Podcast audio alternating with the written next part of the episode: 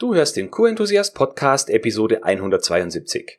Heute geht es um isolierte Normanforderungen. Setzt du auch einige der ISO 9001 Normkapitel nur deswegen um, weil Auditorinnen und Auditoren es fordern? Damit ist ab heute Schluss.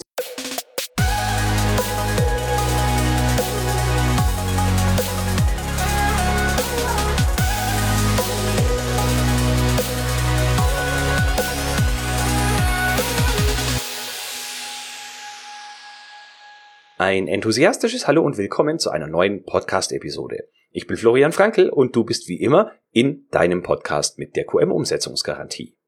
Über isolierte Normanforderungen bzw. fehlende Systematik in Managementsystemen habe ich bereits in Podcast Folge 162 gesprochen. Das war eine Solo-Episode und heute habe ich mir zu diesem Thema einen Fachexperten gesucht, nämlich den QM-Berater und QM-Podcast-Kollegen Stefan Josef.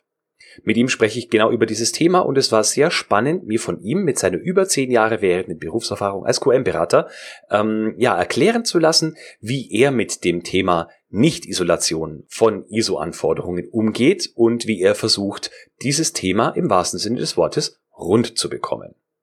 Mit dem QM-Podcast hat Stefan einen sehr hörenswerten Podcast, der äh, die Themen nochmal von ganz anderen Perspektiven beleuchtet, wie zum Beispiel ich das tue. Es lohnt sich also unbedingt auch in diesen Podcast hineinzuhören. Genau bevor wir das Interview aufgenommen haben, das du jetzt dann gleich hören wirst, hat Stefan mich für seinen Podcast interviewt. Wir haben über Qualitätsmanagement und Sprache gesprochen. Den Link dazu findest du auf jeden Fall in den Show Notes und alle weiteren Links erwähnt Stefan im Interview und werde ich dir nachher nach dem Interview auch noch mit auf den Weg geben. Nachdem Stefan sich selbst und seinen Werdegang ausführlich vorstellen wird, werde ich jetzt darauf verzichten und wünsche dir einfach viel Spaß bei unserem spannenden Gespräch zum Thema isolierte Normanforderungen. Hallo Stefan, es ist mir eine ganz besondere Freude, dich heute als Podcast-Kolleg und erfahrenen QM-Berater hier begrüßen zu dürfen. Ja, hallo Florian, ich freue mich auch hier zu sein. Bin sehr gespannt. Super, ich bin auch gespannt, was wir beiden uns heute zu erzählen haben. Wir sprechen über das Thema isolierte Normkapitel. Und als Einstiegsfrage habe ich mir überlegt, dass ich dich einfach mal frage, wie kamst du überhaupt in das Thema Qualitätsmanagement und warum ist es bis heute das, was dein Herz erfüllt beruflich? Angefangen hat das mit meiner Rückhand beim Tischtennis. Die habe ich nämlich während des Studiums hervorragend trainiert und dadurch weniger Zeit ins Studium investiert und durfte eine Ehrenrunde drehen und ein Jahr wiederholen. Und wollte dieses Jahr irgendwo sinnvoll ausfüllen und habe ein Praxissemester gemacht, obwohl ich das dank meiner Ausbildung gar nicht gebraucht hätte. Habe trotzdem ein Praxissemester gemacht. Und das war bei einem freiberuflichen Berater für Qualitätsmanagement. Und äh, das Thema hat mich gepackt, weil es auch ein guter Berater, der immer nach Sinnhaftigkeit auch immer schon gesucht hat.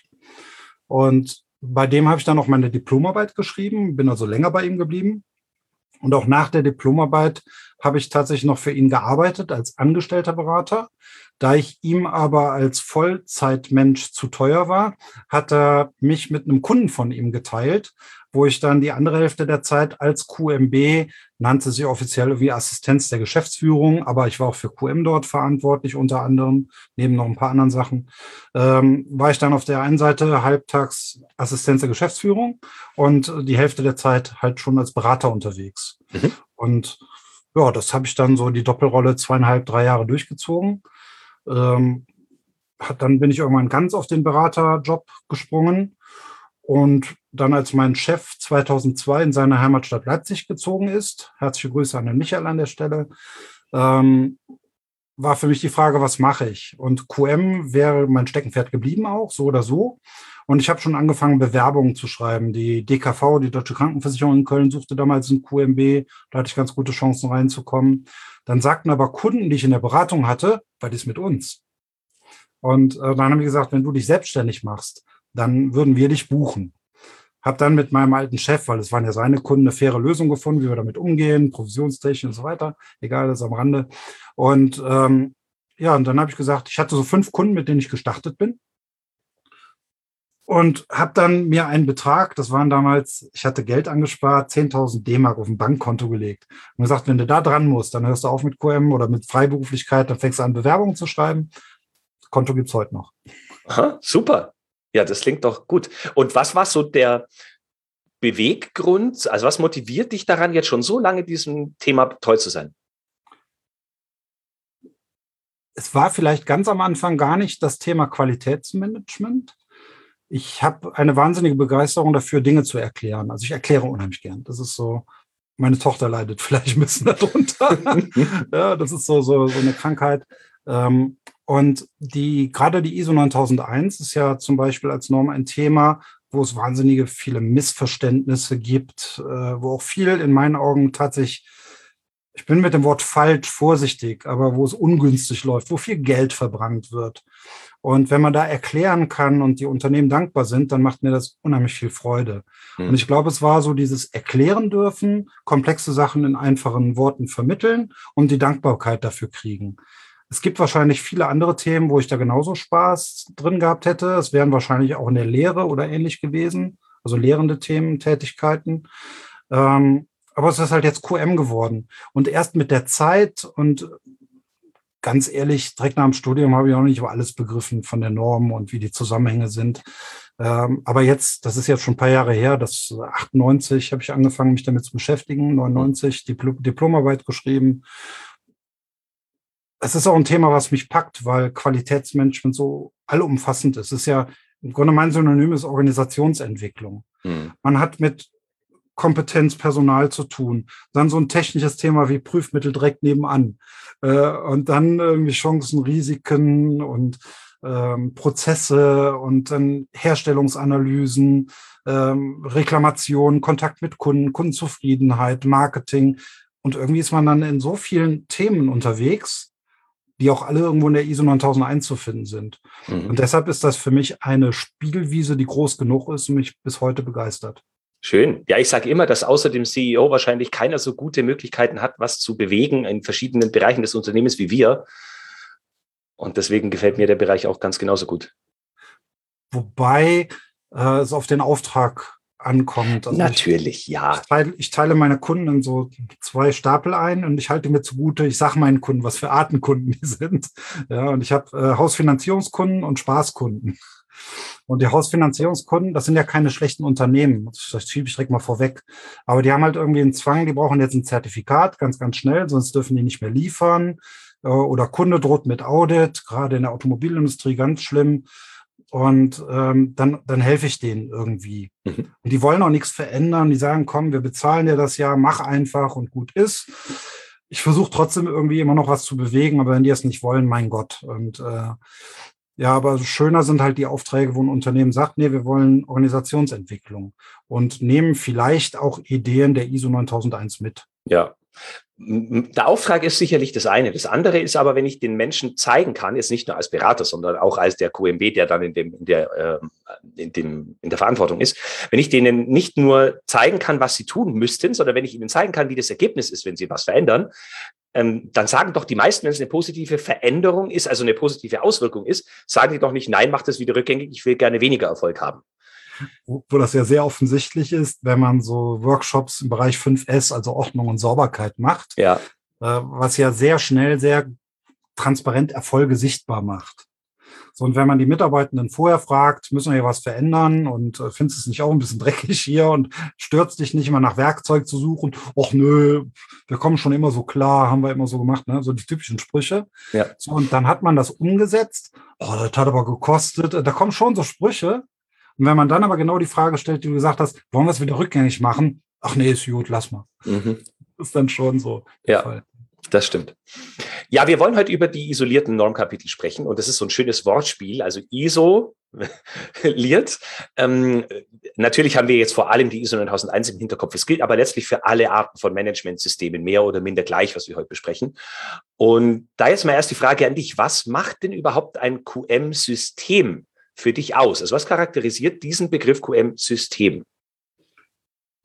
Ähm ich möchte das Q und das M einfach mal aussprechen. Das sind ja drei Worte letztendlich, die da zusammenkommen, ja. nämlich Qualität, Management und System. Und der Systembegriff, der fällt immer so hinten so runter. Ja.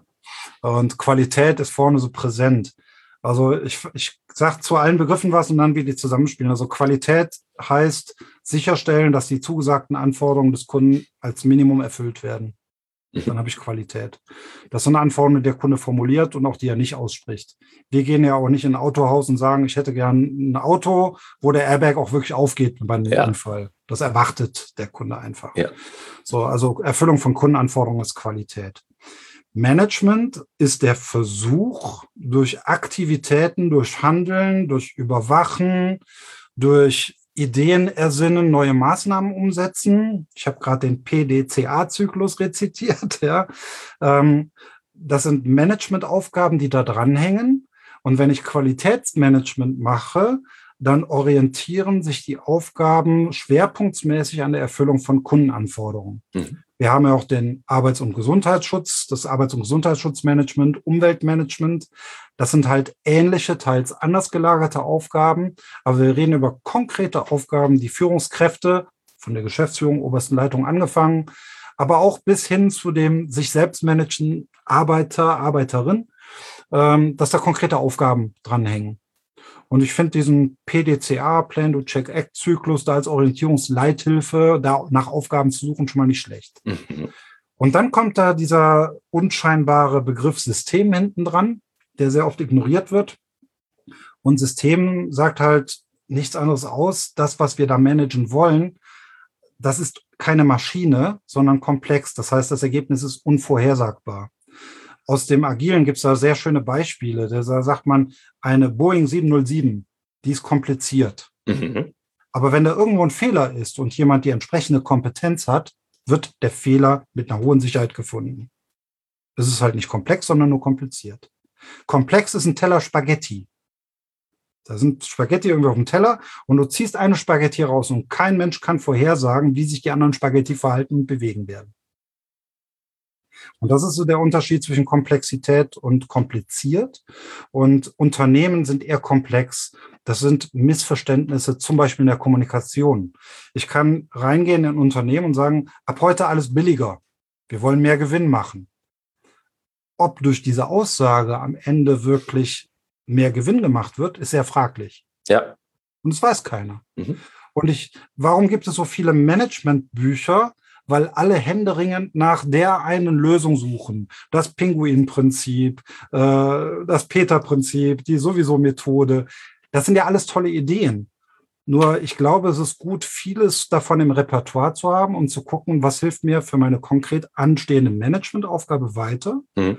Und gerade der PDCA-Zyklus ist eigentlich das Kampfmittel gegen die Komplexität, dass ich nicht nur plane und tue, sondern auch immer wieder die Wirksamkeit bewerte reflektiere und gucke, was muss ich ändern. Ja. Das ist für mich dann Qualitätsmanagement und, und vielleicht in einen Satz zu packen. Ein Qualitätsmanagementsystem ist der Versuch, trotz Komplexität durch bewusstes Handeln die Kundenanforderungen sicher umzusetzen. Mhm. Und ich hänge noch mit dazu und dabei dann auch noch immer besser zu werden. Und wirtschaftlich zu bleiben. Also die Wirtschaftlichkeit ist ein notwendiges Übel. Mhm. Äh, Banken sind, glaube ich, die einzigen Unternehmen, die das Geld ganz vorne sehen. äh, ja, deshalb haben die auch immer wieder Probleme und müssen vom Staat gefördert werden. Ja. Aber ähm, klar, Unternehmen sind gezwungen, Geld zu verdienen, um auch morgen noch in Management und Ressourcen etc. investieren zu können. Also Geld, finanzieller Gewinn, Erfolg ist ein notwendiges Übel. Und das sollte dann bei allem, was man im Qualitätsmanagement macht, nicht äh, vernachlässigt werden. Ja, ein notwendiges Übel auf der einen Seite, auf der anderen Seite aber halt auch Belohnung dafür, unternehmerisches Risiko einzugehen, Kunden zu helfen. Ich meine, letztlich ist ein volles Bankkonto ja der Beweis dafür, dass ich Kunden bestmöglich helfen kann. Außer ich bin jetzt mafiös unterwegs. Ja. Äh, es ist ja nichts Schlechtes, gutes Geld zu verdienen, wenn man gute Leistung erbringt. Und ich kenne im Grunde, also man, man kennt ja als Berater über all die Jahre schon viele Unternehmerinnen und Unternehmer. Und ich kenne, ich bin der geldgeilen Socke noch nicht begegnet. Und ich kenne ganz, ganz viele, ich bewege mich auch viel im kleinen Mittelstand. Das sind Unternehmen mit 30 Mitarbeitenden, 500 Mitarbeitenden, vielleicht auch mal 1000 Mitarbeitenden. Aber auch selbst da, die können sich jedes Auto leisten, was sie wollen und so aber die sind nicht abgehoben. Und ähm, wenn es da mal schwierig wird, die können auch nicht einfach so von heute auf morgen in Rente gehen oder so. Ja. Also da steckt mehr drin, als ich möchte Geld abschöpfen. Und äh, ich, wie gesagt, den, den Geldabschöpfer Unternehmer, den habe ich so noch nicht kennengelernt. Hm. Tatsächlich nicht. Also wie, wie man das so, der, der, der Unternehmer hat ja in Deutschland ein wahnsinnig schlechtes Image. Ja vielleicht geprägt durch Großkonzerne, wo wirklich an einigen Stellen, da gibt es auch gute, um Gottes Willen, ne? aber es gibt halt so, so ein paar Vorzeige entschuldige die Wortwahl, Arschlöcher. Es gibt ein Buch, das heißt der Arschlochfaktor. Das darf ich, glaube ich, darf man das sagen. Ähm, ja, und die, die gibt's halt und ja. die darf man auch beim Namen nennen. Aber das ist nicht der Standardunternehmer, nicht die Standardunternehmerin. Die, ja. die übernehmen Verantwortung für Mitarbeitende, tun ja. sich schwer, faule Äpfel aus dem Korb zu hauen. Mhm. Also da sind Mitarbeiter, die, die sind nur schräg und machen alles kaputt und trotzdem dürfen die im Unternehmen bleiben und sowas. Also das sind Menschen mit da ist ein falsches Image, glaube ich, vielen Köpfen drin. Da hast du recht. Äh, um jetzt den Schwenk nochmal zu unserer isolierten äh, Kapitelgeschichte zu finden, habe ich ein Bild mitgebracht. Also ein, ein Bild, das ich jetzt versuche, für die Podcast-Hörerinnen und Hörer zu zeichnen. Wenn ihr versuchen wollen würdet, ein Rad zu bauen, mit einer Holzlatte, einer langen Holzlatte, drei Meter, und ihr sollt dann Rad draus machen, dann geht es ja nur, indem ihr dieses Holzding versucht zu biegen. Das wird nicht gehen, das wird brechen, sondern ihr müsst dann versuchen, dieses, diese Holzlatte auseinander zu sägen in verschiedene Teile und die dann irgendwie zu einem runden Ding zusammenzubauen. Und je mehr verschiedene Teile dieses runde Teil hat, desto runder wird es. Und so würde ich jetzt auch mal sagen, ist es mit dem Qualitätsmanagementsystem. Wenn ihr jetzt zehn Kapitel, sprich zehn Holzlatten habt und die aneinander baut, dann ist es schon eine relativ runde Sache. Nimm jetzt mal nur drei. Ein dreieckiges Rad, das wird sehr schwierig. So mal von der, vom Konzept des Rades. Und dann gibt es noch das Konzept der Speichen. Wenn ihr keine Verbindung von dem einen Kapitel zum nächsten habt, habt ihr keine Speichen im Rad. Das heißt, das Ganze ist unglaublich unstabil. Ähm, je mehr Verbindungen zwischen den Bereichen, desto stabiler wird das Ganze. Und jetzt sprechen wir noch, abseits des äh, Rades, des Bildes darum, was können wir jetzt im QM tun, damit wir da ein bisschen besseres Verständnis dafür kriegen, wie die Themen zusammenlaufen. Aber findest du das, das Bild soweit stimmig oder wirst du da was ergänzen wollen, Stefan? Also was mir daran gefällt, ist so äh, Dinge rund machen. Weil das ist ja auch tatsächlich so, so eine Grundidee der, der Norm. Ich habe eben schon äh, bei dem Systembegriff diesen oder beim Managementbegriff den PDCA-Zyklus erwähnt. Also etwas planen, durchführen, äh, die Wirksamkeit bewerten, um zu gucken, wo muss man handeln, macht es Sinn zu handeln, was will man bewusst beibehalten, was will man verändern, um dann wieder konkret zu planen, wieder durchzuführen. Und das ist ein never-ending-Prozess.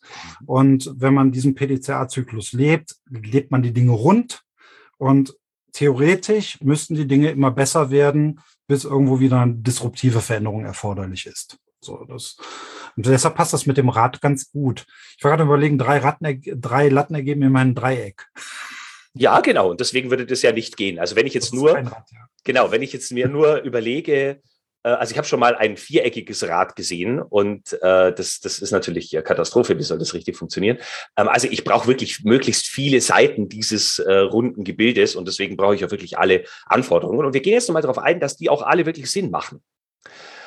Warum kannst du vielleicht mal kurz zwei, drei Worte dazu sagen, warum aus deiner Sicht diese zehn Kapitel, die wir haben, so konsequenterweise für ein Unternehmen sinnvoll sind, so wie sie da stehen in ihrer Reihenfolge und aber auch gleichzeitig nicht nur eine Reihenfolge darstellen, sondern es auch Unterverbindungen gibt. Okay, ähm, vielleicht muss ich einen kleinen Schritt zurück machen an der Stelle. Gerne. Ähm, die, also fangen wir ganz vorne an. Die Norm wurde ja geschrieben, also es gibt die ISO. Die ISO ist ja der Herausgeber der Norm. Und die ISO hat den Auftrag, ganz offiziell, das wirtschaftliche Miteinander zu vereinfachen. Darum geht's erstmal. Die aller, allererste ISO-Norm war übrigens die ISO für Filmbelichtung. Damit in Kriegszeiten auch ein Film der Amerikaner in Vietnam entwickelt werden konnte. Deshalb finden wir heute noch diese Filme ISO 100, ISO 400 und so weiter. Ja. Das waren die allerersten ISO-Normen. Und ähm, man findet weitere Normen halt, um das Handeln, das Miteinander zu vereinfachen. So, und dann kam irgendwann die Idee, wie, wenn ich einen Lieferanten auswähle, kann ich mich darauf verlassen, dass der nach Stand der Technik so einigermaßen gut aufgestellt ist. Und Stand der Technik ist da das Schlüsselwort. Mhm. Also haben sich mehr oder weniger schlaue Menschen Ende der 80er Jahre auseinandergesetzt und haben 1987 die erste 87 die erste Norm ins Land geworfen, ISO 9001, die war damals noch relativ unspektakulär unbekannt und haben grundlegende zehn Kapitel, zehn Themen erfasst, wo die sagen, zu diesen zehn Themen sollten Organisationen gut aufgestellt sein. Und wenn die dazu gut aufgestellt sind, sollte man sich darauf verlassen können, dass die Kundenanforderungen erfüllen können. Mhm. Und äh, ein Thema ist zum Beispiel die Machbarkeitsbewertung. Also ein Unternehmen, was keine Machbarkeitsbewertung macht, das ist nicht gut. Da stand auch damals schon drin, dass Mitarbeitende qualifiziert sein sollten für die Aufgabe, die sie machen und so weiter. Dass Prüfmittel geeignet sein sollen für Prüfaufgaben und das Unternehmen auch so ein bisschen Ziele haben sollten. Auch das gab es damals. Steckte versteckt hinter dem Begriff statistische Methoden. Mhm. Und da stand auch damals schon drin, dass man aus Reklamationen lernen sollte. Also man hat im Grunde gesagt, was tun gute Organisationen nach Stand der Technik? Mhm. Per se Organisationen, die gut sind, entsprechen dem ja. Ja. Da in Deutschland ja fast eine gute Organisation haben, hätte man sich in Deutschland das alles sparen können. So, und der, der, der Haken kam ja dann erst dazu, als dann äh, irgendjemand mal gesagt hat, Großkunden, ach, das ist ja klasse. Dann ist es ja super, dann setzen wir voraus, dass unsere Lieferanten diesem Standard entsprechen. Mhm. Aber wenn wir das jetzt prüfen sollen, dahin fahren, das kostet ja Geld und Zeit. Lass uns das doch jemanden machen lassen. Und kam dann auf, soll doch der TÜV prüfen. Und dann kam erst mal raus, den TÜV gibt's ja gar nicht, das sind ja verschiedene Gesellschaften. Und dann sagten andere Gesellschaften, wir müssen auch prüfen. Also wurde damals eine Trägergesellschaft gegründet, Trägergesellschaft Akkreditierung, die erstmal gesagt hat, du, du, du, du, du, ihr dürft überhaupt zulassen, wer diesen Standard der ISO entspricht und so weiter. Das war ja alles hanebüchend und aus dem Nichts gegriffen. Was heute alles so selbstverständlich ist. Ja. Mhm. Mittlerweile die, die damalige TGA macht heute die DAX, da hat sich so ein bisschen was geändert im Hintergrund. Egal. Ähm, auf jeden Fall waren jetzt Unternehmen, die damals sagen, hätten, die hätten damals ein Buch kaufen können, wo, wo drin stand, Achtung, hier haben wir ein paar Themen und reflektier doch mal für dich selbst, wie gut bist du in den Themen aufgestellt und kannst du darauf was lernen. Mhm. Das wäre ein super Beratungsangebot gewesen. Mhm. Nur durch den Zertifizierungszwang wurde es genau zu einem Zwang. Mhm. Und jetzt sagt ein Unternehmen, oh, wir wollen weiterhin äh, Ford, VW oder sonst wen beliefern oder die Lebensmittelindustrie. Wir brauchen jetzt so ein Zertifikat, wer kann uns da helfen? Ja. Und die ersten Berater, die hatten ja auch kein Konzept, keine Ahnung. Mhm. Und was die gemacht haben, und das, deshalb die lange Vorrede, die Norm hatte damals 10, äh, 20 Kapitel, mhm. nämlich 20, auch noch wieder ein blöder Begriff, Normelemente. Ja. So, und die haben dann zu jedem Kapitel im Grunde die Normanforderungen genommen, umformuliert in eine Wir machen doch Aussage mhm. und haben das als Handbuch verkauft. Mhm. Die Zertifizierungsauditorinnen und Auditoren, damals übrigens fast nur Männer, ähm, die waren ganz froh, weil die waren ja auch unsicher, die hatten auch keine Ahnung, mhm. die ersten. Äh, und die gingen in die Unternehmen, oh, die 20 Strukturkapitel hier, oh, das erkenne ich ja wieder. Ja. Und konnten dann wunderbar ihre Haken setzen. Dann mhm. öffne nochmal äh, Kapitel 2, da fände ich doch bestimmt ein Organigramm oder so, ja. So, und das hat ja jahrelang funktioniert. Also nicht, dass die ein Managementsystem hatten, aber dass die ein Zertifikat hatten. So, und ich bin ja in das Thema erst reingekommen, als mit den Elementen langsam Schluss war. Meine Diplomarbeit ja. war das Thema übrigens, was bringt die Prozessorientierung gegenüber den Elementen? Mhm. Und da habe ich damals in meiner Diplomarbeit halt so für mich, für meinen Doktoranden aus, äh, für meinen, meinen äh, Professor herausgefunden, ja, weg der Fokus auf die Normelemente, sondern wir wollen unsere Prozesse im Auge haben und die optimieren. Ja. Und wenn ich einen Prozess habe, der da heißt zum Beispiel Vertrieb, dann muss ich gucken, welche der alten Normkapitel oder Anforderungen passen da rein. Mhm. Machbarkeitsbewertung passt sicherlich da rein, aber auch so ein allgemeines Thema wie Personal, Qualifikation, Kompetenz passt da rein. Das heutige Thema Wissen passt da rein, mhm. Ziele, Kennzahlen. Das heißt, da passen verschiedene Themen rein. Ich habe im Vertrieb auch Chancen und Risiken. Mhm. Ich habe dokumentierte Informationen im Vertrieb. Ja. Und dahinter stecken wieder Führungsaufgaben. Wie gehe ich denn damit um, dass meine Vertriebsmitarbeitenden kompetent sind, die richtigen Informationen haben, dass wir nach außen hin, dass die Angebote schön aussehen. Mhm. CI hat ja auch wieder was mit dokumentierten Informationen zu tun und das Ganze managen.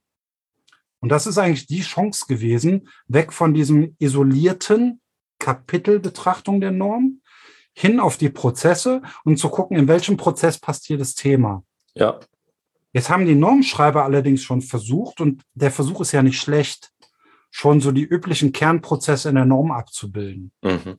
Und das war damals das Kapitel 7, wo dann in 7.1 mehr die Vertriebsprozesse, 7.2 mhm. Entwicklung, 7.3 Beschaffung und so weiter drin war, die heute in den Kapiteln 8 drin stecken, 8.1, also sind ein bisschen gewandert. Ähm, und im Grunde war das schon ein guter Versuch. Leider haben es viele Unternehmen noch nicht verstanden und auch scheinbar viele Beratende nicht oder denen war es egal. Da haben viele Berater Geld damit verdient will ich gar nicht sagen, kassiert, indem die Handbücher umgeschrieben haben. Mhm. indem die aus 20 Kapiteln dann sieben Kapitel gemacht haben. Und die gleichen Berater haben dann im Jahr 2015, wo dann wieder eine neue Kapitelversion rauskam, äh, aus den sieben Kapiteln dann wieder zehn Kapitel gemacht haben. Und die haben heute noch nicht verstanden, was eigentlich Qualitätsmanagement ist. Die denken nämlich in Normkapiteln mhm. und nicht in Prozessen, wie sie in den Unternehmen ablaufen. Ja. Und das ist so, so ein bisschen der Hintergrund, wo das isolierte Betrachten herkommt. Das fing mal an mit 20 Normelementen. Mhm. Dann waren es sieben Kapitel oder acht, acht, Entschuldigung, acht Kapitel. Und heute sind es halt zehn Kapitel. Vielleicht noch einen Hintergrund zu den zehn Kapiteln. Ähm, gleichzeitig, also die ISO 9001 war ja so die, die erste Management-Systemnorm.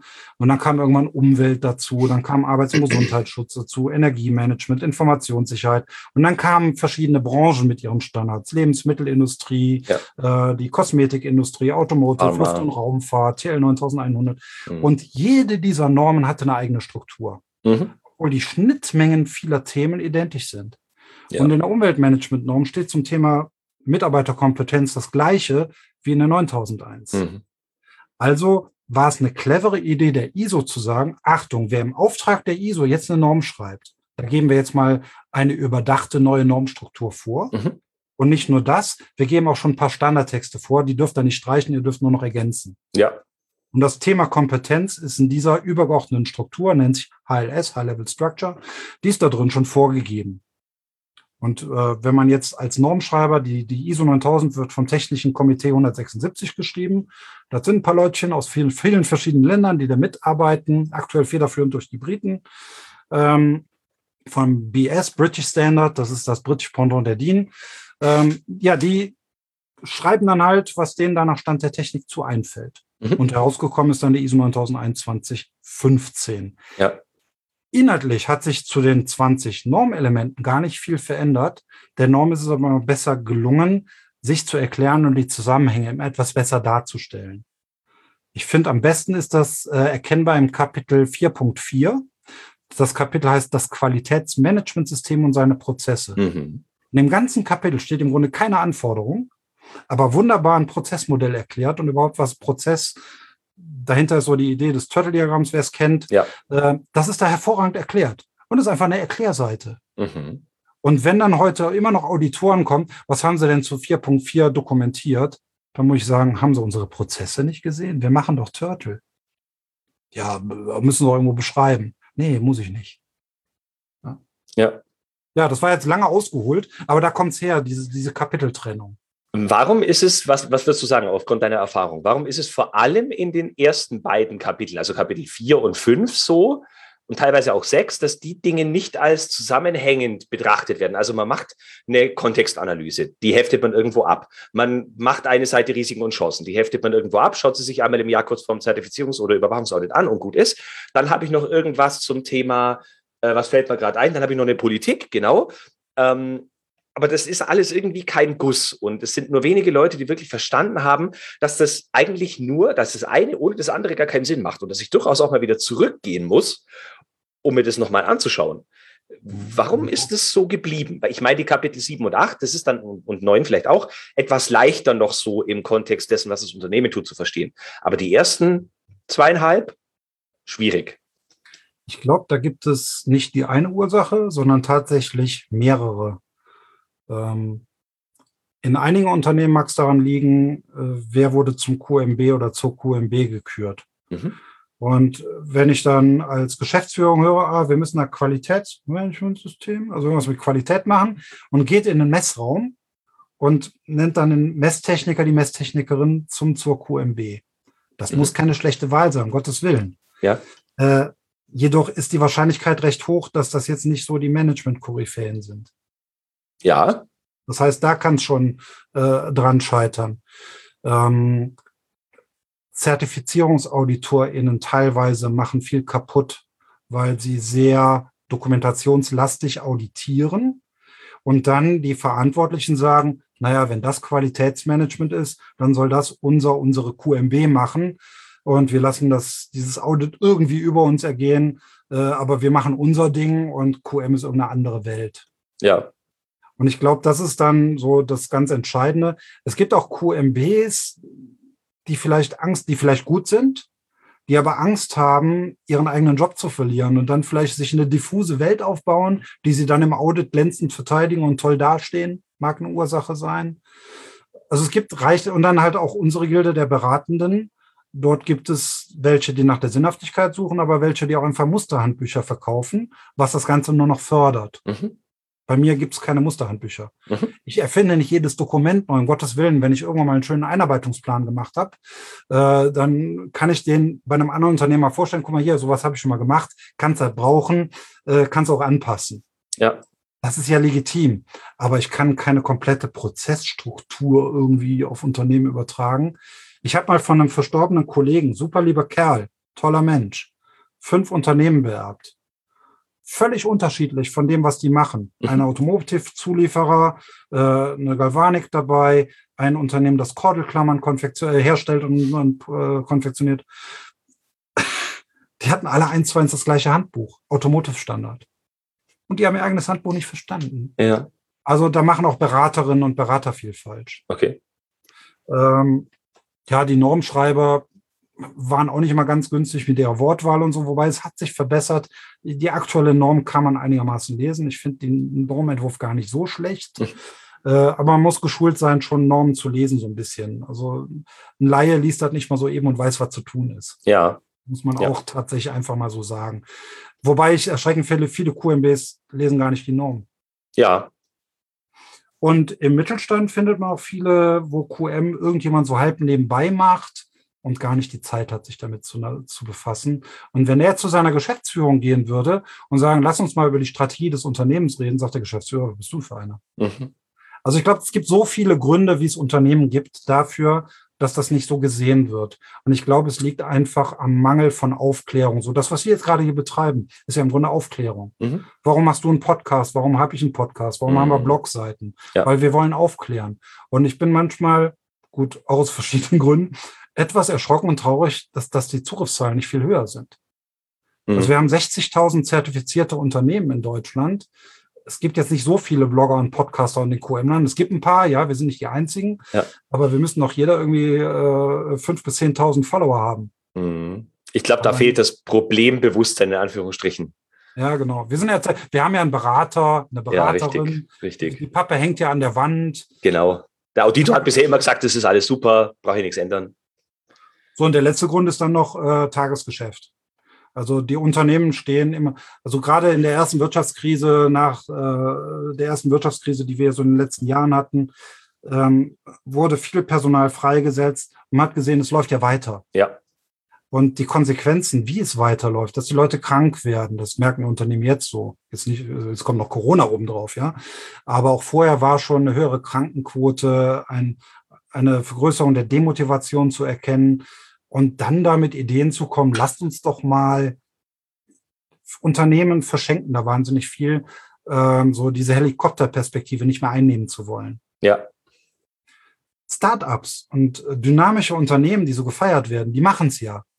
Die sogenannten agilen Organisationen, wenn man mal Agilität genau betrachtet, die machen im Grunde Qualitätsmanagement mit sehr viel kürzeren Zyklen, als wir es von der ISO 9001 gewöhnt sind. Mhm. Ja, äh, so, ob das ein Daily Stand-up ist, eine quartalsweise oder monatliche Retrospektive, ist nichts anderes als das, was man früher KVP-Workshop genannt hat. Ja mit vielleicht klareren Regeln und so, ja. Mhm. Und äh, das widerspricht sich gar. Und die Unternehmen sind damit wieder erfolgreich, mhm. weil die den Schritt zurück machen und sich das Gesamtkonzept anschauen und nicht nur ein Thema, ach, Chancen und Risiken, was machen wir denn jetzt dazu? Ja. Also wenn ich jetzt die Frage stelle, die mir auf der Zunge liegt, dann äh, führt das Gespräch in eine komplett andere Richtung. Deswegen erspare ich mir die Frage jetzt. Äh, ich wollte viel mehr darauf eingehen. Äh, wenn wir von isolierten Normkapiteln sprechen, dann kann das ISO ja nicht nur für die ISO stehen, sondern auch für die Isolation. Also Isolator ist ja eigentlich dafür da, das Umfeld von einer anderen Aus Auswirkung zu schützen. Jetzt ist aber ja dieses, diese Parallelwelt QM auf der einen und unternehmerische Tätigkeit auf der anderen, das ist ja eigentlich kein, sollte kein Schutz voreinander notwendig sein. Aber ich glaube, die Unternehmer sehen das manchmal anders. Die äh, denken sich, lass den QM-Hans oder die Dame mal dahin wursteln. Äh, Hauptsache, sie stört uns nicht beim Arbeiten. Und das finde ich schade. Wie erklärst du es denn in deiner Beratungspraxis richtig, dass das alles miteinander in Zusammenhang steht und dass das Unternehmen davon profitiert? Und nicht irgendwie Angst haben muss, sich zu viel Bürokratie da reinzuholen. Wie machst du es? versuche es, indem ich genauso wie jetzt eben versuche, das, was die Norm im Grunde will, in einfache Worte zu packen und den Unternehmer damit anzusprechen. Aber ich erlebe es schon, es fängt teilweise schon beim, beim Vorstellungs- oder Akquisetermin an, wo man dann eine Viertelstunde Zeit hat. Mhm. Ja, und besprechen den Rest mit QMB oder so ihre Ansprechpartner oder Ansprechpartnerin. Ja. Und da merkt man dann schon so, naja, die wollen doch nur ein Zertifikat. Mhm. Also ich glaube, die Hauptmotiva Hauptmotivation ist immer noch ein Zertifikat. Ähm, ich habe auch Kunden, die wollen ein Managementsystem und da fordert mich auch die Geschäftsführung und sieht mich auch als Sparingspartner. Als was ich mich übrigens mittlerweile gerne bezeichne. Das hat mal ein Kunde zu mir gesagt und seitdem gefällt mir der Begriff. Mhm. So Sparingspartner. Und, oder ein anderer Kunde sagte mal, da kam ich ins Büro des Geschäftsführers und der murmelte sich vor sich hin, aber ein bisschen zu laut. Ach scheiße, der Josef wieder. Ja. Hallo Stefan, schön, dass du da bist. Ich so, Herr, sowieso, äh, das habe ich gehört. Sagt er, ja, du kommst wirklich ungelegen. Ich habe jetzt wirklich andere dringliche Dinge zu erledigen. Gleichzeitig ist es wirklich gut, dass du da bist, weil es ist immer irgendwas Dringliches da. Und im Grunde ziehst du uns, wenn du hier bist, du kostest Geld, du ziehst uns aus dem Tagesgeschäft raus. Und das bist du uns wert. Mhm. Und das fand ich auch unheimlich, das fand ich toll irgendwie, ja. Traurig auf der einen Seite, aber hat mir auch gezeigt, was die Kopfschmerzen von Führungskräften heute sind oder auch von der Geschäftsführung. Und ich glaube auch Beraterinnen und Berater wie du und ich, wir verkennen manchmal auch das, das Geschäft, was so ein Geschäftsführer von morgens bis abends hat. Da wird eine ganze Menge abgeladen und aufgeladen. Und dann kommen wir, jeder sagt, ohne oberste Leitung geht das nicht. Das sagt der Arbeitsschutzmensch, das sagt die Fachkraft für Arbeitssicherheit, das sagt der Umweltheini, äh, das sagte die Onboarding, HR, Tante, Onkel. Ja, alle sagen, mein Thema ist das Wichtigste und das muss von der Geschäftsführung vorne mitgetragen werden. Und alle haben ja recht. Und Geschäftsführung ja. sieht Termine mit Banken, Geschäftsführung sieht äh, einen Kunde, der irgendwie droht abzuspringen, mit dem er lecker essen gehen muss. Äh, Geschäftsführer hat vielleicht auch noch private Probleme, Kinder, Ehefrau. Also es sind ja auch noch Menschen nebenbei, ja. Ja. Ich glaube, wir unterschätzen manchmal äh, so die Rolle Geschäftsführung, wie aufwendig und kompliziert das sein kann. Ja. Ich finde, viele Dinge, die du vorhin auch erwähnt hast, werden auch oft als Ausreden verwendet. Also natürlich kann ich mich zurücklehnen als QMB und sagen, ja, meine Abteilungsleitung unterstützt mich nicht und meine Geschäftsführung unterstützt mich. Aber ich kann trotzdem so viele Dinge tun, bevor ich berechtigt zu jammern anfange. Ähm, und das ist das Gleiche mit, er ist dann noch das Tagesgeschäft. Also viele Leute, investieren nicht in Weiterbildung, in sich, weil sie sagen, ja, ich habe doch das Tagesgeschäft. Wenn aber die Weiterbildung dabei helfen würde, das Tagesgeschäft zu vereinfachen, hätte das doch absolut Sinn gemacht. Aber nein, ich äh, mache lieber weiter mit meiner stumpfen Axt äh, und fäll meine Bäume. Ähm, oder vielleicht nur einen im Jahr, statt dass ich irgendwie fünf oder sechs schaffe, wenn ich eine, eine geschärfte Axt hätte. Genau. Wir haben keine Zeit, äh, Zäune zu bauen, wir müssen Hühner fangen. Ja, genau. Wobei, ich glaube, der, der, der äh, Dr. Hirschhausen hat das mal gesagt. Insbesondere die Deutschen haben Gehirnlappen mehr als der Rest der Welt. Das ist der Jammerlappen. ja, das ist gut. Vielleicht ist da was dran. Ja, da ist was dran, da ist was dran. Ist natürlich schön, wenn man, wenn man die Schuld äh, von sich wegschieben kann. Schuld auf andere verteilen macht es natürlich für einen immer für einen gewissen einfacher. Ne? Ja. Äh, also ich glaube, da hängen auch tatsächlich viele psychologische Aspekte dahinter, aber halt auch der Ruf, den sich die Norm über die Jahre schlechterweise erarbeitet hat. Weil wie viele Unternehmen sind zertifiziert und wenn man mal streng ist, fragt man sich, warum eigentlich? Ja, keiner kann das System erklären, im schlimmsten ja. Fall nur der Berater oder die Beraterin. Mhm. Das ist doch, äh, kriegen trotzdem ein Zertifikat. Und es gibt ja nun mal über 130 Zertifizierungsgesellschaften und es wird immer einer dabei sein, der das Geld nimmt und denen ein Zertifikat gibt. Ja. Das, das ist so, ich bin ja auch gar nicht dagegen. Also von mir aus müsste, könnte man die Zertifiziererei abschaffen, aber bloß nicht das Thema Qualitätsmanagement. Bin mir aber bewusst, auch das funktioniert nicht. Ja. Ne? Deshalb ist, also ich hatte, ich hatte mal einen Kunden, äh, vierte Unternehmensgeneration und da war der Altsenior noch da in der Fertigung. Ich sag, was hat sich denn eigentlich getan, seitdem sie zertifiziert sind? Mhm. Ach, es ist sauberer geworden, sagt er. Mhm. Ja, und wenn das das ist, was bei der Geschäftsführung ankommt, ja, oder, oder mein alter Chef, der ist mittlerweile verstorben, Gott hab ihn selig, äh, der sagte immer ja, also Qualitätsmanagement ist wichtig, die Messmittel stimmen ja. Mhm. was habe ich versucht, mit Engelzungen auf den einzureden? Ja? Aber ich war nur der Jungspund. Ja, es wird einfach nicht gehört. Ja. Und da sind wir vielleicht beim generellen Problem. Äh, Zuhören ist eine hohe Kunst. Mhm. Aber das führt jetzt, glaube ich, in eine falsche Richtung. Ja, ich bei den Normthemen. Ich würde ein bisschen, Entschuldigung. Ähm, genau, die Ursachen. Und äh, jetzt habe ich dich ja schon gefragt, wie du es in der Praxis versuchst zu ändern. Das habe ich soweit verstanden. Gehen wir, jetzt mal, gehen wir jetzt mal ganz konkret auf drei Beispiele ein, bei denen ich immer wieder feststelle, da ist ein Problem. Und zwar ist ja. das, wir fangen an mit dem Kontext. Wir gehen zur Unternehmenspolitik und dazwischen ist irgendwo steht was von Risiken und Chancen, zwei Kapitel weiter. Wie erklärt man Menschen, dass, dass bei diesen Dingen, die fast immer isoliert voneinander betrachtet und aufgeschrieben werden, dass da ein Zusammenhang besteht? ja. Ähm, indem man vielleicht, ich fange mal mit dem Thema Risiken und Chancen an, weil das sehe ich nur nicht, nicht nur im Zusammenhang mit Kontext. Ja, natürlich, aber es sind jetzt drei Beispiele, bei denen ich ganz besonders sehe, dass das nicht genutzt wird. Wobei Chancen und Risiken ist ein hervorragendes Beispiel, was die ganze Norm betrifft. Mhm. Meiner Auffassung nach, das ist ja schon interessant, dass ich auch meiner Auffassung nach, die Norm interpretiert man ja, so ja. wie auch du und ich die Norm interpretieren. Mhm. Aber die Freiheit haben wir nun mal. So. Und meine Interpretation ist, es gibt ganz viele Anforderungen und es gibt keine Anforderungen der ISO 9001, wo nicht Chancen und Risiken drinstecken. Mhm. Es ist allein schon die Frage, ob ich ein Messmittel kalibrieren lasse oder nicht. Mhm. Das ist die Frage, ob ich Geld ausgebe für Kompetenz. Da kann es ja die Angst geben, äh, ja, wenn ich meine Mitarbeiter kompetent mache, dann nimmt der Mitbewerber und kauft mir die weg. Ja. Da sage ich, dann lass sie auch dumm, dann bleiben die alle. genau. Ähm, das nochmal. Ja, von daher, also es gibt kein Thema ohne Chancen und Risiken. Ja. Und wenn man alle Führungskräfte und vielleicht darüber hinaus später sogar noch die Mitarbeitenden oder genau andersrum, weiß ich gar nicht, was da richtig ist. Aber wenn alle daran arbeiten, immer zu gucken, was, was sind Risiken, an die wir vielleicht denken sollten? Und welche Chancen ergeben sich? Ich finde auch die Begriffstrennung, es gibt für mich keine Chance ohne Risiko, kein Risiko ohne Chance. Also die mhm. gehören zusammen. Das, und die Norm fordert ja noch nicht mal, dass man dazu was aufschreibt. Das ist ja noch der Witz. So, wenn alle, wenn, wenn ich in ein Audit mache und irgendwo reinkomme und was sind im Moment deine größten Risiken und Chancen? Und mir irgendeine Führungskraft, irgendein Mitarbeiter da was zu erzählen kann. Ja, unser Maschinenpark ist veraltet, deshalb gucken wir gerade nach neuen Maschinen. Wir haben eine hohe Fluktuation, wissen gerade nicht, woran es liegt, ähm, machen uns da Gedanken zu mit der Personalabteilung. Äh, ja, und die, die, die Energiekosten steigen immens und wir gucken, wo wir Einsparungen erzielen können, was Stromreduzierung angeht.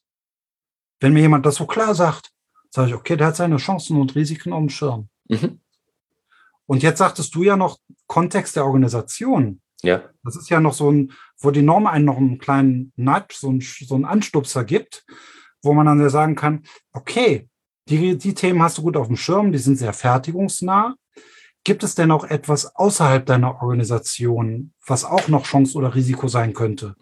Gibt es aktuell gesetzliche Änderungen, die deinen Prozess, deinen Arbeitsbereich betreffen?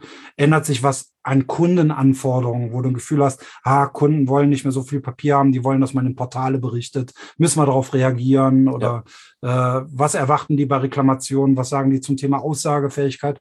Und dann guckt man da mal hin. Und da gibt die Norm so Anreiz, auch mal nicht nur auf die eigenen Prozesssachen zu gucken, was die meisten Verantwortlichen ja gut machen, ja. sondern so ein bisschen über den Tellerrand schauen. Ja. Und da kommt auch dann das Thema interessierte Parteien ja direkt hinterher. Ja. Dann so, wer, wer, wer sind denn Personen oder Gesellschaften, die, die in die Qualitätssuppe spucken und sie versalzen können? Mhm. Also wer kann da Probleme machen? Ja. Und da stellt man zum Beispiel fest, ja, das sind Lieferanten, das sind Geldgeber, das sind, was weiß ich, Mitarbeitende oder wer auch immer. Und kriegt nochmal neue Impulse und kann immer wieder frei risikobasiert entscheiden, ja, da ist Handlungsbedarf, können wir uns aber im Moment nicht leisten. Und auch das ist eine, aber wir haben dann wenigstens bewusste Entscheidung. Ja. Und, und, Qualitätsmanagement und die ganzen Themen der Norm laden dazu ein, sich diese Themen im Zusammenhang anzuschauen. Mhm. Dann zu gucken, okay, du hattest eben noch das Wort Qualitätspolitik, wie ja. passt die jetzt da rein? Im Idealfall hat ja das oberste Gremium noch idealer mit allen Mitarbeitern in der Organisation, das Wir-Gefühl, wer sind wir, was sind wir, irgendwie mal formuliert, verschriftlicht. Ja. Was sind unsere Prioritäten? was macht uns aus? Wenn ein Außerirdischer hier landet und unsichtbar uns beobachtet und unsere Tätigkeiten beschreibt, das, was der beschreibt, wäre das unsere Qualitätspolitik? Oder sind wir doch nur Raffges und nicht so kundenorientiert? Ja. Also wenn in der Qualitätspolitik was von Customer Centricity steht, ja, jetzt für den Kunden da noch ein Werbegeschenk, nee. ja, also, Mhm. ja, dann, dann, dann beißt sich das. Ja. So, und ähm, wenn ich jetzt Chancen und Risiken erkannt habe und ich habe ein Budget X und vier, fünf Töpfe, wo ich es drauf verteilen kann, dann kann mir mein Leitbild wieder Orientierung geben, wofür verwende ich denn jetzt mein Budget? Ja. Und, und Prioritäten bilden. Mhm. Also hängt das da wieder mit drin. Mhm. Äh, was hattest du noch als Thema? Das war dann äh, Qualitätspolitik. Ziele, glaube ich, hattest du noch, ne? Ja, genau. Das war in unserem vorigen Gespräch, im anderen Podcast, wo ich gesagt habe, dass aus der Qualitätspolitik ja dann auch noch die äh, Qualitätsziele rauskommen. Ja, genau. Und ähm, das ist ja auch immer so eine witzige Sache. Dann sitzen Berater und QMB irgendwie am Tischlein und denken sich irgendwelche Qualitätsziele aus. Und im schlimmsten Fall nervt kurz vorm Audit der QMB noch die ganzen Abteilungsleitenden äh, und fragt da irgendwelche Ziele ab. Ja. Das blendet ja vollkommen aus, dass eine Geschäftsführung mit ihren Abteilungsleitungen kommuniziert. Mhm. Weil da, da gibt's doch Ziele. Ich habe noch kein Unternehmen ohne Ziele kennengelernt. Manchmal sehr einfach strukturierte Ziele. Ja, also wie wirksam jetzt ein reines Umsatzziel ist, das wage ich zu bezweifeln. Wir wollen überleben. Ja. Habe ich auch schon als Ziel gehört, ja. Äh, das sind für mich keine Ziele, ja. Ja. Das sind äh, momentare, momentane Aufnahmen und äh, kann ja auch mal sein, dass ein Unternehmen in die Lage gerät, ja. Ja. Ähm, dann ist das Ziel vielleicht auch mal überleben, aber das ist kein langfristiges Ziel. Ähm, und auch das kann wieder Prioritäten setzen und dass Ziele sich nicht widersprechen. Also wenn Ja. mein Ziel ist Kosten sparen, heißt das nicht billig einkaufen. Ja. Punkt. Ich glaube, das, das ist ein Beispiel, das trifft auf den Punkt. Ja, auf jeden Fall. Kosten sparen kann sein, wir brauchen höherwertige Ware. Mhm. damit wir eine und dazu auch, das isoliert betrifft ja gar nicht nur die Normkapitel, sondern auch die Art und Weise, wie tayloristisch noch in Unternehmen gedacht und gearbeitet wird. Ja, die Prozesslandkarte ist gleich das Organigramm sozusagen. Ja, genau. und äh, wir haben Kostenstellen und äh, ja, da, da, ja, ich habe billig in China eingekauft, ich habe super billig eingekauft Ja. und in der Produktion sind fünffache Kosten hinten dran. Aber Ja. ist ja nicht meine Kostenstelle. Genau.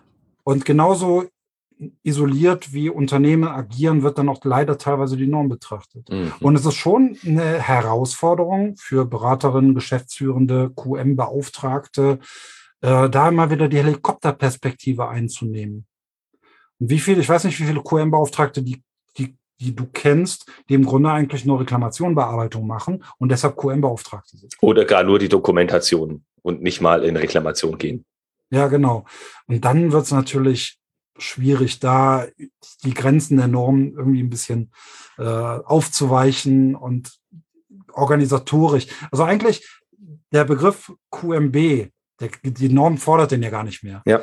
Aber die meisten Unternehmen haben ja eine benannte Person, die das Ganze so ein bisschen in die Fäden zusammenhalten soll. Mhm. Finde ich auch okay, um Geschäftsführung zu entlasten. Ja. Das ist eine Unterstützung für die Geschäftsführung im Idealfall. Und mein favorisierter Begriff ist Leitung Organisationsentwicklung Mhm.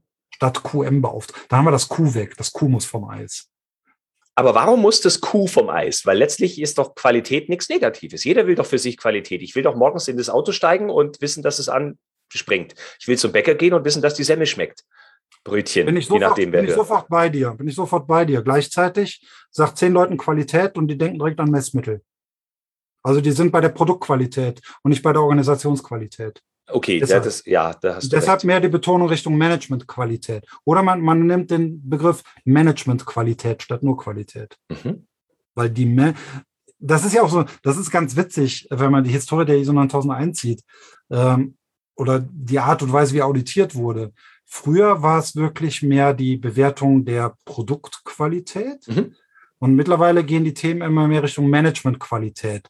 Obwohl die Norm inhaltlich sich gar nicht so geändert hat, aber wird die Norm da immer deutlicher. Deshalb auch dieses Kapitel 4.4 Qualitätsmanagementsystem und seine Prozesse ist da ein Paradebeispiel. Ja. Und da geht es um Managementqualität. Mhm. Und ich glaube, die Qualitätsbegriffe, da wird sehr fahrlässig mit umgehen, viel durcheinander geworfen. Mhm. Also so ein alles und nichts Wort wie Coach. Jeder und Ja. alles darf sich Coach nennen und man weiß immer noch nicht, was dahinter steckt. Ja. Und deshalb äh, rede ich gerne von Managementsystemen oder Organisationsentwicklung, weil Organisationsentwicklung ein sehr eindeutiges Wort ist. Mhm. Okay. Ich glaube, das ist für viele nachvollziehbar, aber dennoch ein wenig theoretisch. Wenn okay. wir jetzt noch ein paar Tipps geben sollten für Menschen, die jetzt in ihrer Rolle sind und sich irgendwie festgesteckt fühlen und du hast sie jetzt dazu eingeladen, in die Helikopterperspektive zu kommen. Brauchen Sie die Einladung von der Geschäftsleitung oder können Sie irgendwas machen, dass Sie da schon ein bisschen reinspitzeln? Wie würdest du es in der Praxis empfehlen, dass so jemand mal so ein bisschen raus aus seinem, aus seiner Bodennähe kommt? Ich nenne mal die Quelle, wo ich die Idee so ein bisschen geklaut habe. Ich habe einen wunderschönen Vortrag lauschen dürfen vom Benedikt Sommer von der DGQ. Mhm. War auch schon hier im ähm, Podcast? Ah, okay, ja. Und der hat immer wieder hervor, er hat ja uns ein neues Buch rausgebracht. Ich habe es mir schon auf meine Einkaufsliste äh, gesetzt, habe es noch nicht bestellt. Er hat immer sehr wertvolle Impulse, wie ich finde. Und er hat mal so die Reise des typischen QMBs skizziert. Er mhm. hatte so vier Quadranten aufgemalt. Und das erste war so der Systempfleger, links unten der Quadrant der Systempfleger. Das war seine Aufgabe, eine Pappe an der Wand zu organisieren. Ja. Und das hat diese Person mit Bravour gemacht. Und Geschäftsführung war zufrieden, QMB war stolz, dass es geschafft hat. Auditoren waren ja auch scheinbar zufrieden. Ja. So, und dann sagt die Geschäftsführung aber irgendwann, was macht er jetzt eigentlich, mein Systempfleger? Der kostet ja auch Geld. Mhm. Jetzt erwarte ich aber auch, dass da was rumkommt. Und dann wird aus dem Systempfleger, und Dr. Sommerhoff hatte da Don Quixote in diesem rechten unteren Quadranten stehen. Mhm. Das war nämlich so, also wenn man von links nach rechts, links ist äh, Fokus auf Normen und rechts ist Fokusnutzen der Organisation mhm. und nach unten auf sich alleine gestellt und nach oben unterstützt durch die gesamte Organisation. Mhm. So, aber am Anfang ist man unten allein isoliert, also wieder beim Wort, ja, ja, und soll jetzt fürs Unternehmen wertschöpfend irgendwie sein. Mhm. Und da ist Don Quixote ganz gut. Ich nenne es mittlerweile arme Sau. Mhm. Den unteren rechten Quadrant. So, dann geht der QMB darüber und sagt, scheiße, das schaffe ich alleine nicht. Aber was ja. QMBs immer können, man hat Beziehungen in Unternehmen und man hat teilweise Führungskräfte, Einzelpersonen, mit denen man gut kann. Ja. Und dann sucht man sich da so Einzelprojekte. Und das kann sein, dass man mit dem Entwickler gut kann und sagt, auch machen wir ein gutes Dokumentmanagement für eure Unter Entwicklungsunterlagen. Und dann wird aus diesem QMB-Systemverwalter langsam so ein Leiter kleinerer Verbesserungsprojekte. Teilweise vielleicht erstmal in Bereichen, wo diese Person es undercover machen kann, mhm. ohne dass die Geschäftsführung groß Wind von mitkriegt, ja. Aber so die Kollegen merken langsam, oh, äh, wenn da der QMB mit ist, äh, dann wird's besser. Mhm. Dann wird, dann fängt es auf einmal, dann wird der QMB als Moderator für Meetings eingeladen. Ja. Und dann ist das so ein bisschen so Leiter für Projekte. Eine kurze Zwischenfrage. Das klingt total sinnvoll und ich empfehle auch allen, die das jetzt hier gehört haben, das zu machen. Aber wie komme ich in die Helikopterperspektive? Weil wenn ich Einzelprojekte mache, dann bleibe ich ja erstmal in Bodennähe. Das ist ja auch nur der dritte. Wir sind im dritten Quadranten, dann kommt der vierte. Alles klar. so, und die Einzelprojekte, dann kriegt vielleicht die Geschäftsführung irgendwann mal mit, hey, das, was der macht, warum profitieren wir nicht alle davon? Und wenn das die eine Abteilung gut war, warum rollen wir das nicht auf alle aus? Und dann ist die Hoffnung recht groß, dass man die Chance hat, in den vierten Quadranten zu kommen, der da heißt, weg vom Fokus für eine Zertifizierung Verbesserungsprojekte fürs nächste Audit zu zeigen, sondern voll im Nutzen des Unternehmens und alle arbeiten zusammen dran. Es wird immer die Ausnahmen mhm. geben. Ich glaube, der direkte Sprung vom Systempfleger nach rechts oben, der ist schwierig. Ja, genau. Meine Frage war jetzt, ob ich immer durch den arme Sau-Quadranten gehen muss oder ob ich zumindest den umschiffen kann. Ja, den kann man umschiffen, indem man sich äh, direkt sagt, okay, ich kann es halt nicht allein, indem man sich eingesteht, ich suche mir Verstärkung und ja. dann vielleicht erstmal Leute, also Projekte, die immer gehen. Wenn man Produktionsunternehmen hat, ist Ordnung und Sauberkeit 5S. Ja. Da wird auch mal auch keiner Stein in den Weg liegen. Und wenn die Geschäftsführung sieht, oh, hier ist aber sauber geworden, das ist aber gut, wir haben weniger Verschwendung und auf einmal äh, sinken irgendwo Einkaufskosten, weil weniger Verschwendung da ist. Das wird wahrgenommen.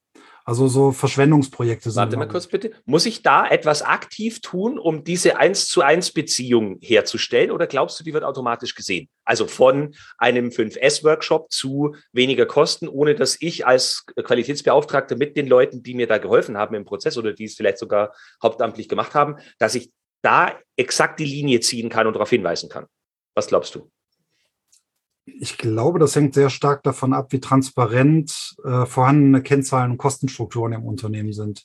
Ich kann mir ja. Unternehmen vorstellen, wo das sofort auffällt, positiv auffällt. Und ich kann Unternehmen mir vorstellen oder kenne auch Unternehmen, die würden gar nichts merken. Mhm. Ort wird schöner. Ja. Ähm, ja, es hängt sehr viel von der Unternehmenskultur ab, wie kompliziert der Weg dahin ist.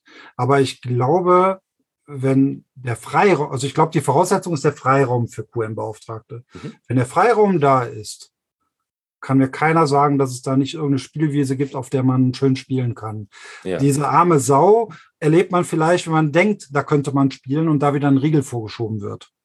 Ja, okay. Sowas kann dann mal passieren. Aber dann, dann halt einfach äh, nicht rumjammern, sondern sagen, okay, da darf ich nicht mitspielen, dann suche ich mir eine neue Spielwiese. Mhm. Ja, und, ich würde auch so vorschlagen, erstmal dran zu versuchen und gesagt genau. zu bekommen, dass wir da nicht spielen soll, statt das gar nicht erst zu probieren. Genau. Und nicht immer erst um Erlaubnis fragen, weil um Entschuldigung bitten ja. ist manchmal einfacher. Ne? Richtig. Ähm, ähm, love it, leave it or change it heißt ja nicht immer direkt das Unternehmen verlassen. Ja. Aber so der Fokus der eigenen Aktivitäten. Ja, das stimmt. Und wenn mir mein Job nicht Spaß macht, dann suche ich mir einen anderen Job. Mhm. Und das kann sein, ach, Prüfmittelverwaltung, pff, irgendwie läuft's ja, Auditoren waren damit zufrieden. Nee, wir machen mal ähm, Thema Kompetenz in der Fertigung. Mhm. Thema Kompetenz unseres Vertriebspersonals. Oder einfach so ein Thema, warum haben wir in bestimmten Bereichen so eine hohe Fluktuation? Ja. Dann hat man direkt eine Kennzahl. Mhm. Man hat die Fluktuation heute.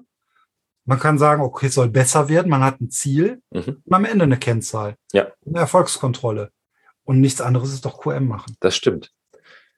Ich würde gerne, schön beschrieben, ich würde gerne noch zwar auf zwei Punkte in diesem Quadrantenmodell eingehen. Also es ist großartig, um Fragen daraus zu entwickeln. Ähm, wie ist es deiner Erfahrung nach im, im arme Sau-Quadranten? Empfinden sich die Leute als arme Säue oder empfinden sie sich eher als die anderen sind schuld, weil keiner unterstützt mich oder beides? Oder wie, wie kennst du es von deiner Beratungspraxis, mit denen du anfängst zu arbeiten? Die Opferrolle ist eine scheinbar gern eingenommene Rolle. Mhm. Und ähm, ich gehe da heute anders mit um als früher tatsächlich. Das mag aber an meiner Coaching- oder Mediatorenausbildung liegen mhm. und dass ich dann andere sprachliche Bewandtnis inzwischen habe. Früher war es so, wenn ich dann in ein Unternehmen reingekommen bin, war die erste Stunde, manchmal sogar zwei Stunden, dass QMB sich bei mir einfach mal ausgekotzt hat. Ausheulen, auskotzen. Ja. Ich hatte immer den Eindruck, das tut denen gut, deshalb habe ich die gelassen. Ja. Als Coach gehe ich da vielleicht anders mit um? Ähm, dass ich, dass ich dann andere Fragen stelle oder andere. Impulse setze. Also ähm, wenn, wenn mir dann QMB sagt, ja, und die hören ja alle nicht zu, ne? Und äh, dann kann man einfach mal die Frage stellen, okay, und ähm, was machst du jetzt, damit die sie dir zuhören? Mhm. Einfach als Frage stellen. Ja. Und äh, wie, was mache ich jetzt? Ja, so wie du bisher geredet hast, haben sie dir nicht zugehört.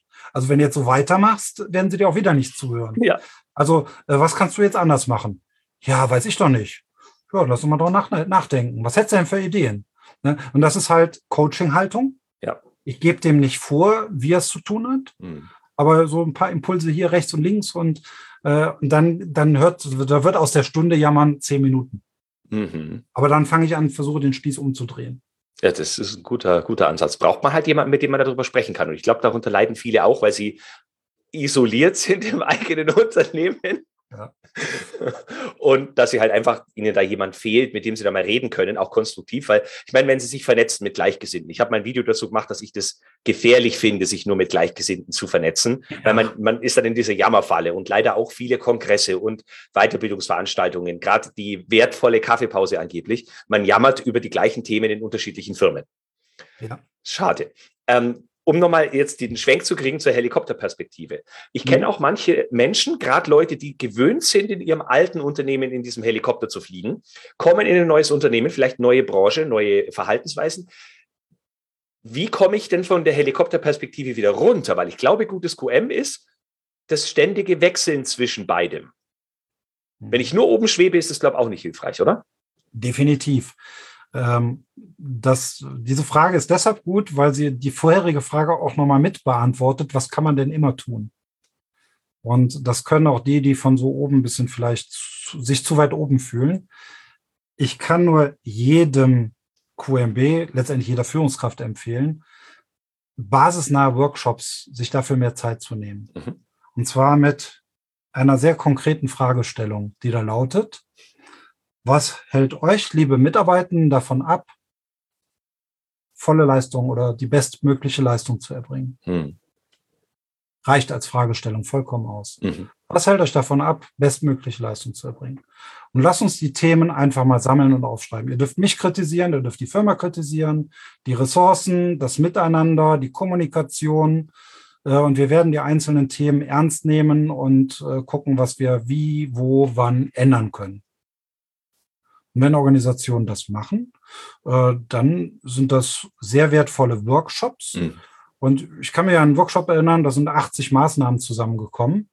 Und ähm, von den 80 Maßnahmen konnten 40 Maßnahmen innerhalb von zwei Wochen erledigt werden. Mhm. Was für einen Schub das gemacht hat. Ja. Was ich aber ganz interessant fand, der QMB hatte immer schon ein sehr valides äh, Reklamationsmanagementsystem und interne Fehlerauswertung. Mhm. Und die Zahlen, die sind um ein Drittel zurückgegangen. Mhm. Das wow. war schon erstaunlich. Ja. Auf Basis dieser Workshops. Ja. Und dann muss man als Führungskraft auch, es, geht, es werden auch Themen zur Sprache kommen, die man vielleicht aktuell oder auch nie ändern kann oder nicht ändern ja. will. Und das dann auch offen und ehrlich kommunizieren. Mhm. Und das kann ich auch als QMB machen, wenn es mir erlaubt wird, die Leute mal aus dem Tagesgeschäft rauszureißen und für zwei Stunden oder besser mal vier Stunden in den Raum zu sperren und sagen, Arbeit ist jetzt draußen, wir sind jetzt hier, dazu da, retrospektivenmäßig die Arbeit zu reflektieren. Ja. Nur bitte da nicht mit so Fremdworten wie ich gerade, sondern die Frage stellen, was hält euch davon ab? Ihr wollt, also ich finde es sehr schön als Einleitungsformulierung. Ich bin der festen Überzeugung, dass jeder von euch volle Leistung erbringen möchte. Ja. Nur leider werden euch manchmal Steine in den Weg gelegt. Mhm. Und ich bin dafür, dass wir die Steine mal beim Namen nennen. Und so kann man einen Workshop hervorragend einleiten. Mhm. Und dann kann man auch mit dem Bild direkt arbeiten und äh, mit dann jede, jede Karte, die man irgendwie aufmalt und an, an einem Chart hängt, ist dann so ein Stein. Ja. Und dann sieht man so eine richtige Mauer. Und ja. äh, wo lässt sich die Mauer leicht einreißen? Wo ist die Mauer hartnäckig? Da kann man richtig spielen mit dem Bild. Das ja. macht schon Spaß. Und man kann auch. Ich glaube, das beantwortet eigentlich beide Fragen, die du gerade Tut es, ja. Dankeschön. Also, kann man an die Basis kommen? Und was ist eine Möglichkeit, die eigentlich jeder QMB Voraussetzung, ich darf Leute aus dem Tagesgeschäft suchen, reißen. Ist nicht selbstverständlich in vielen Unternehmen. Das ist traurig, aber es ist so. Aber wenn ich das darf, dann ist das eine super Methode. Mhm. Großartig. Vielen Dank. Äh, Stefan, ich glaube, jetzt während der ungefähr einen Stunde, die wir jetzt schon quatschen, ähm, hat man den Eindruck bekommen, dass du durchaus kompetent bist in dem Bereich, über den wir gesprochen haben. Äh, kannst du jetzt ja. vielleicht mal kurz zusammenfassen, in welchen Fällen man sich unbedingt bei dir melden sollte, wenn man Unterstützung in welchen Bereichen genau benötigt? Okay. Also wer persönliche Beratung von mir wünscht, Coaching, Beratung, Training äh, zu Themen Management und Qualität. Da gibt es bei mir eine Einschränkung. Ich habe nämlich so einen 100 Kilometer Radius rund um Leverkusen, weil bei mir gilt die Prämisse, ich frühstücke und esse zu Abend mit der Familie. Punkt. Das heißt, Übernachtungs- und lange Autofahrten finde ich auch Quatsch, weil wir haben viele gute Beraterinnen und Berater in Deutschland. Und da ist irgendwie Quatsch, dass ich nach München runterfahre, während ein Münchner Berater dann nach Köln fliegt. Also das ist, äh, ist auch nicht mehr umweltgerecht. Ja. Ähm, und wer vielleicht einfach mal Lust hat, die QM-Themen der ISO 9001 kennenzulernen und auch in der Art und Weise, wie ich denke und das vertrete, äh, da habe ich die sogenannte LEV-Akademie. Äh, das ist eine Online-Akademie mittlerweile. Und da kann man so eine QMB-Ausbildung machen. Kann man auch machen, wenn man sowas schon mal gemacht hat. Das ist im Grunde ein Nachschlagwerk, eine große Bibliothek mit Videos, Trainings, die man dort recht preisgünstig, wie ich finde, kaufen kann. Und ansonsten unter Josef Beratung, Josef mit PH, äh, findet man mich. Man findet mich über die sozialen Kanäle und kann auch einfach mal eine Frage stellen in den sozialen Kanälen und ich reagiere auch darauf. Ja, also wir sind ja beide auch auf LinkedIn präsent, also könnt da gerne auch mal gucken. ähm, wenn du dir das ausmalen und wünschen könntest, wer würde zu deinen Wunschkunden gehören? Also jetzt nicht äh, Firma, Branche oder sonst was, sondern ja. wie müssen die Menschen drauf sein, die, mit denen du ganz besonders gerne arbeitest? Spaß an Veränderung. Mhm. Ähm, alles offen aussprechen dürfen. Ähm, da dürfen auch Quergeister und so drin sein. Also das sind auch immer die, die besonderen Herausforderungen und so. Aber wenn, wenn so, wenn der Auftrag nicht nur ist, mach mehr Pappe an der Wand. Ja. Sondern äh, wir wollen organisatorisch dazulernen, wollen besser werden und brauchen dazu Impulse. Weil ehrlich gesagt, als Berater ist man ja, seit man ist zum Fachthema spezialisiert, ist man ja nicht derjenige, der sagt, wie jetzt irgendwie etwas zu galvanisieren, zu drechseln oder sonst was ist oder wie, wie Milch zu produzieren ist. Ja. Nee, äh, unsere Kompetenz ist es ja, Methodik zu vermitteln, die dann also Hilfe zur Selbsthilfe zu geben, mhm. die dann intern selber angewendet kann. Wenn man Leuten beibringen kann, wie man Themen reflektiert, wie man Workshops macht, äh, was gute Methoden sind, um Schulungsbedarf zu ermitteln und, und, und, und, und. Äh, und wer daran Spaß hat, freue ich mich. Und das sind meine favorisierten Spaßkunden, ja. Super, sehr schön. Also wer sich angesprochen fühlt, die Links gibt es auf jeden Fall in den Folgennotizen und äh, ihr werdet auf jeden Fall fündig werden. Ich habe noch eine Abschlussfrage, Stefan. Wenn es eine Sache im QM gäbe, die du gerne beerdigen wollen würdest, ein für alle Mal, welche wäre das? Ich habe gerade so ein paar ZertifizierungsauditorInnen vor. ich glaube, ich hatte es eben schon gesagt, also eigentlich eigentlich, und eigentlich ist ein Scheißwort. eigentlich brauchen wir keine Zertifizierungsaudits. Und irgendwie brauchen wir es doch, weil ich möchte nicht wissen, wo manche Unternehmen ohne QM stünden. Mhm. Also wo, wo dann doch viel Bewusstsein und so fehlt. QM hat viel Positives, trotz auch Bürokratismus und so immer noch bewegt in vielen Organisationen. Ja. Aber ja, ich würde mir einfach nur wünschen, dass ZertifizierungsauditorInnen auch mehr den Nutzen der Organisation im Auge hätten und weniger äh, zu 4.2 fehlt mir jetzt ein Dokument. Das würde schon arg helfen. Okay, also beerdigen wir den Kapitelfokus. Ja, Kapitel auf oder Fokus auf Dokumente. Genau. Okay. Und dann Ergebnisse zählen. Sehr schön. Super Schlusswort. Vielen Dank für das Gespräch. Hat mir auf jeden Fall sehr viel Spaß gemacht. Und naja, ich hoffe auf jeden Fall auf eine Fortsetzung. Sehr gerne. Auch dir, Florian, ganz herzlichen Dank. Hat auch super viel Spaß gemacht, diesen Podcast mit dir aufzunehmen. Sehr schön. Dann mach's gut und ich freue mich auf einen weiteren Kontakt. Alles klar. Tschüss. Ciao. Soweit das Gespräch mit Stefan Josef zum Thema isolierte Normanforderungen. Wenn du mehr über Stefans Dienstleistungen im Zuge seiner Beratung und Weiterbildungen erfahren möchtest, dann findest du alles weitere auf www.josef-beratung.de, Josef bitte mit PH.